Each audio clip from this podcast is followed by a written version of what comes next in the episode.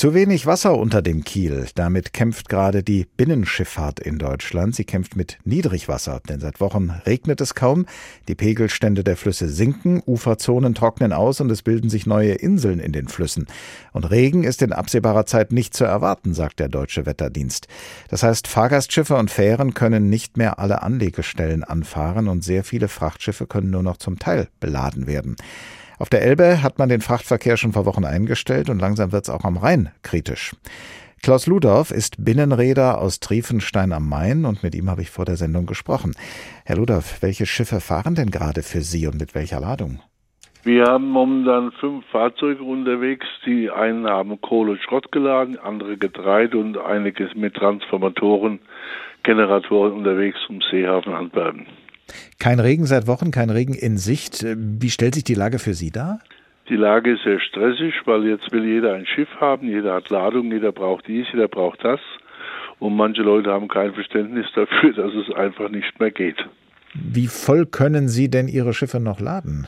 Ich würde sagen, im Vergleich, wir haben ein Großfahrzeug, einen Koppelverband mit dreieinhalbtausend Tonnen, was wir sonst laden, sind wir jetzt bei 1200 Tonnen angekommen. Wie viel Wasser haben Sie dann an seichten Stellen noch unter dem Kiel? Denn das müssen Sie ja vorher auch bedenken. Offiziell müssen wir 20 haben, aber sind weniger als 20 Zentimeter mitunter. Also Ihre Schiffe fahren nur teilweise beladen. Bekommen Sie denn dafür, dass Sie da weniger transportieren, einen finanziellen Ausgleich?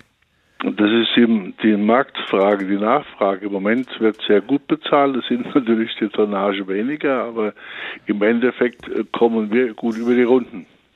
Was bedeutet das Niedrigwasser für Ihre Kundschaft, Ihre Adressaten? Ist zum Beispiel die Versorgung der Fabriken und Kraftwerke entlang der Flüsse sicher?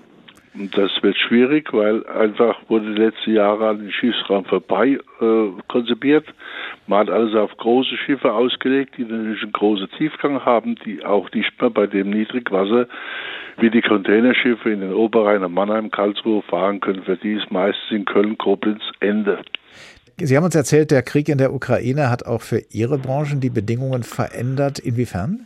Ja, auf der einen Seite sind viele Schiffe in die ukrainische Gebiete abgezogen, um Getreidetransporte, Erz und Kohle wegzutransportieren. Da spielt sich ein Boom ab auf der unteren Donau bis nach Serbien, Belgrad und Ungarn. Gewisse Güter, Erz, Kohle wurden über Rotterdam gezogen. Das bringt jetzt auch keinen Sinn mehr, weil die Donau einfach viel zu flach ist. Die Donau ist fast wie die Elbe, die deutsche Donau nicht mehr schiffbar.